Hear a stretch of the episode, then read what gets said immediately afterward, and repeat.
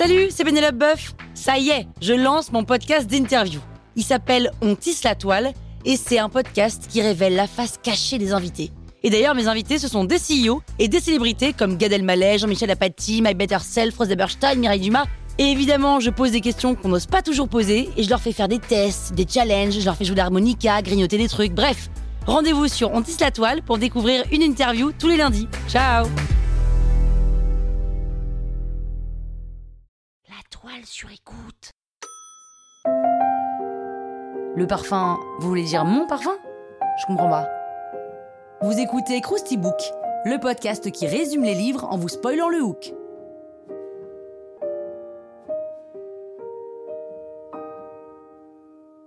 Allez, je vous rafraîchis la mémoire Le parfum est un roman de l'écrivain Patrick Susskind, paru en 1985. En 20 ans, le livre a été traduit en 48 langues et vendu à 20 millions d'exemplaires, ce qui est pas mal.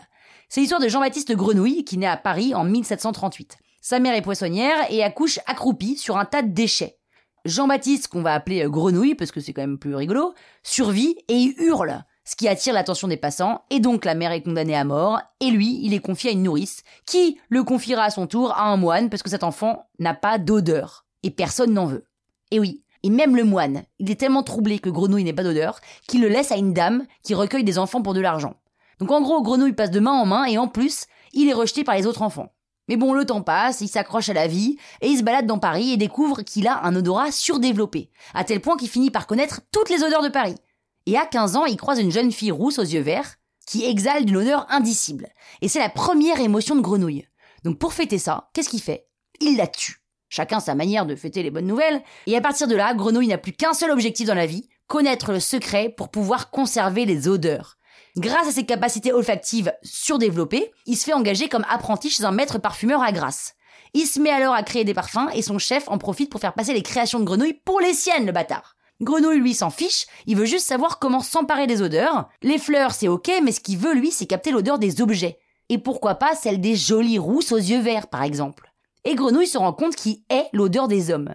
Alors qu'est-ce qu'il fait? Il s'enferme dans une grotte pendant 7 ans pour créer une sorte de royaume des odeurs. Et c'est là qu'il s'aperçoit que lui, il a pas d'odeur. Donc ça lui met un coup terrible au moral, mais il se laisse pas abattre et il décide de fabriquer un parfum pour lui afin d'avoir une odeur humaine et donc d'exister parmi les autres hommes. Il se dit que maîtriser les odeurs, c'est finalement maîtriser le cœur des hommes. Et il se met en quête du parfum absolu pour asservir les hommes. Et qu'est-ce que fait Grenouille? Grenouille, il tue. Il tue des jeunes filles vierges. Il en tue 24, ce qui plonge dans la psychose.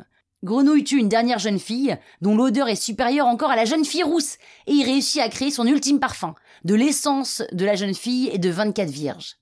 Mais alors qu'il avance sur l'échafaud, il met un peu de ce parfum sur lui, et là, tout le public présent pour l'exécution débloque complètement, il perd la boule. Et Grenouille passe pour un dieu auprès des hommes, et il est libéré. Grenouille crée le parfum capable d'inspirer l'amour aux êtres humains, mais lui, il a toujours pas d'odeur. Alors il se rend sur le lieu de sa naissance et il s'asperge de son parfum. L'odeur attire une foule qui se fait submerger par ses émotions et dépece Grenouille pour le manger. Il disparaît donc de la surface de la Terre sans laisser de traces à l'endroit même où il était apparu. Oh là là là là là là, quelle tristesse Croustille, hein? La toile sur écoute.